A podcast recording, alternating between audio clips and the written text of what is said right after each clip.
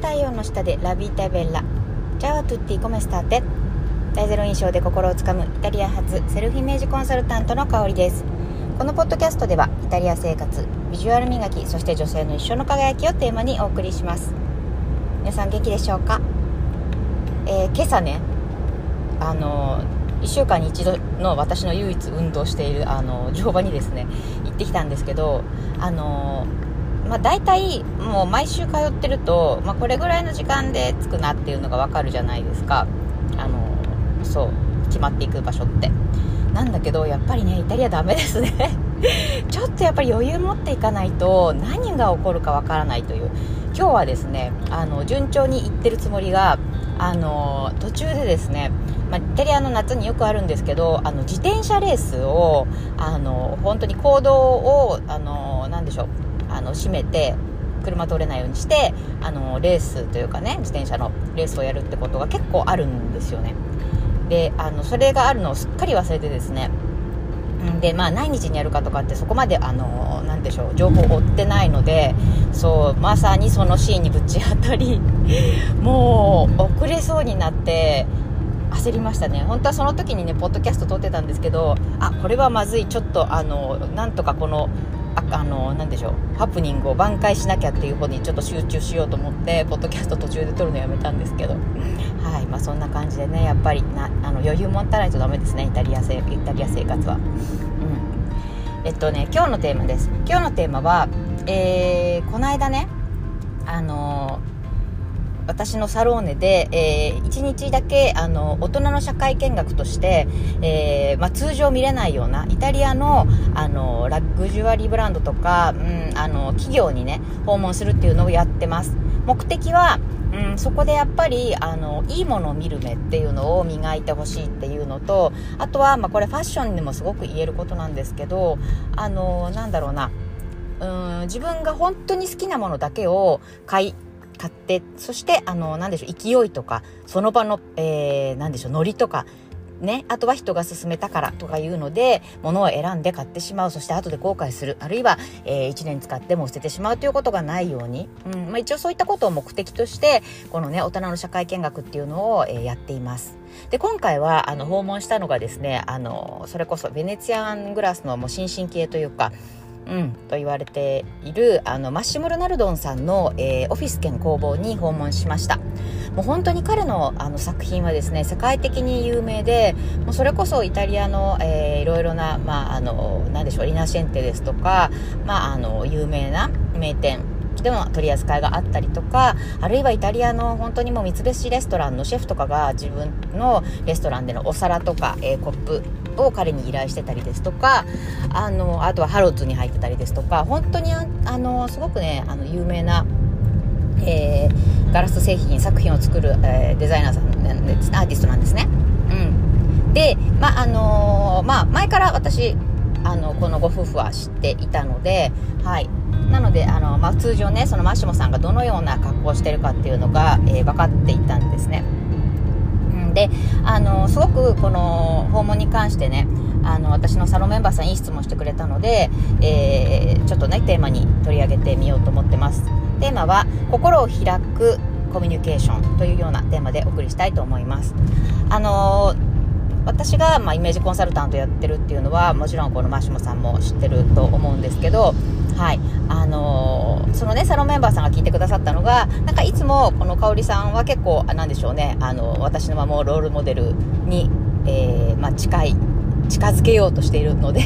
それに合った、まあ、服装とかね結構カチッとした服装してるのにあのバシモさんのところの工房に訪問した時は結構あのいつもと違くてなんかラフな感じだなって思いましたみたいなことを、えっと、メンバーさんたちが言ってくださったんですよ。でそれすごいあのナイス気づきっていうか そうそうそうわざとやったんですね。うん。そう。あの基本なんでしょう。やっぱり着てくものは自分が好きなもの。起きてくわけなんですけどここでやっぱり大事なのが目的だと思うんですよね。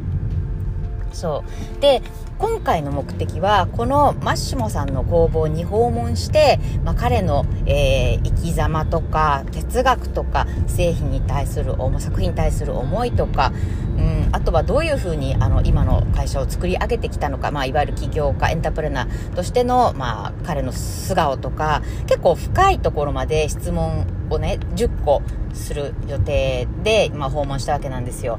つまり、あのまあね、メンバさんがすごいいい気づき書いてくれたんだけど、まあ、彼が主役なわけですよね。で、彼が主役だから、あのやっぱり、その、えー、主役の彼から、何て言うのかな、あの、いつも聞けないような、本当にあの素の部分というか、心の部分を聞きたいじゃないですか。なのでね、なるべく私はそのマッシモさんの、え、スタイルに合わせるような形の、え、服装をしていきました。というのはどういうことかというと、マシモさんは、あの、なんでしょう、その工房にいる時はいつもね、白い、あの、白衣を着てるんですよね。うんまあ、白衣って言っても何でしょうあのお医者さんみたいにこうパリッとしてる感じではなく本当にもう何十年も使ってるような白衣を着てるんですねでマシモさんもあのそうそうそうあのその訪問した時に言ってたんだけど彼はそういったねあの前昔から使っている大切にしているものをあの柔らかくなってねこのなんていうんでしょう何年も着ていくことによってその白衣が柔らかくなった状態のものをすごく愛用していて例えばそこに穴が開いちゃったとしてもそこにこうなんかパッチワークみたいにしてあの長くね愛用したいんだよねみたいなことを言っててたんですよね。うん、だからなんでしょう、あの、見た目だから本当に、あの、継ぎはぎだらけの白衣みたいな感じで、あの、そう、なんか、なんていうか、すごいラフな感じなんですよ。髪型ももうさっとしてるし、後ろに言われてね。そうそうそう。なんか、なんて言ったらいいのかな？なんか、ちょっとあの、アインシュタインというか科学者的な雰囲気なんですよね。そう。で、まあそういった、その、マシモさんの、その、ラフな感じ、それから遊び心がある、あの、彼の本当の姿っていうのを知ってたから、私はそこに合わせたんですよね。うん、なので自分の髪型も、まあ、いつもはあの、ね、人に会う時は絶対しないんですけどあのいわゆる、えー、クリップ髪の毛を留めるねあのこうくるっと後ろでまとめるクリップをしてで、まあ、あの、ワンピースはコットン。なぜかっていうと、工房にお邪魔するっていう予定だったので、あの、工房ではあの、ガスバナー使って、本当にガラスを溶かして、えー、作っているところにね、現場に入らせてもらったので、まあ、絶対暑いだろうなって、40度以上、45度ぐらいあったかな。結構暑か暑いんですよね。うん。まあ、皆さんも大体想像つくかもしれないんですけど。なので、あの、コットンのワンピース、汗をかいてもいいようにね。っていう感じで、まあ、コットンあとラフなやっぱりイメージが与えられるので、うん、そういう感じで、あの、訪問しました。で、もちろん靴もあのピンヒールとか履いていかないで、あの、なるべくこう、いろんなところをこうね、あの、なんでしょう、歩歩き回れるようにというか、っていうようなね、感じで、ちょっと、あの、まあ、太い、低めのヒールで行った感じなんですけど、でねあのここなんですよね。あのおしゃれってすごいやっぱり自分が気持ちいいのが大事だし自分で自分の好きなものを選ぶのが大事なんですよね。なんだけど誰かに会うってなった時にあの目的が少しあのプラスされるんですよね、うん、かな変わるというよりもプラスされる。つまり自分の好きなものを着る。なんだけれども会う人の心を開いてもらうために何ができるかっていう風な、えー、考え方になります。そう。だから今回はそのマッシモさんに心を開いてもらっていろんな何でしょう本当の素の部分を素の部分を話を聞けたらいいなって思ってたのでそこを出してもらうために自分も彼に合わせてラフな感じで、えー、訪問しました。まあ、おかげでね、すごくあの、いいお話というか、うん、あんまりそうなんでしょう。まあ、通常ね、仕事とかでは話さないような話とかもね、聞けたので、うん、なんかあの、実際参加してくれたメンバーさんが、すごいあの、なんでしょう。自分の今やろうとしていること、これからやろうとしていることの、なんかヒントにもなりましたっていう、そのマシモさんの話が。っていうふうに言ってくれたりとかすごくあの彼がま大事にしている旅とそして人とのコミュニケーションつながりそれから、えー、本から学ぶということこの3つあのすごくねあの大共感でしたっていうふうにメンバーさんもおっしゃってくれてうんあの、あとは何でしょう、普段こう穏やかにね、こう私の質問したことに対して答えてるんだけど、その仕事に対するパッションを語るときはちょっと口が早口になってましたねとかね、そう言ってくれて、あの、本当に何でしょう、私にとってもすごくいい訪問になりました。うん。そうそうそうね本当にあのこういう経験なかなかその、まあ、例えば観光とかでイタリアに来てもできないと思うんですよ。うん、あとやっぱりうん何て言うのかなそうあのあとは人にもよ人によるし、うん、て言うんでしょうやっぱりねせっかくの企業のあの訪問するからにはやっぱりそういったあの起業家精神っていうか自分でどういうふうにあのいろんなあの苦労とかもね乗り越えて今こうやって会社を、えー、まあ、成功させてきたのかとかねあのあるいはその製品に対する思い入れとか、うん、あとはま人としてのやっぱり魅力ですよね。うん、そうここを選んあのそういうあの方を選んでねあの開催してもらっているので、はい、すごくねあのいい経験になったかなっていうふうに思っています。はい、ということで、えー、今日はですね、えー、ファッションはもちろん自分のためなんだけれども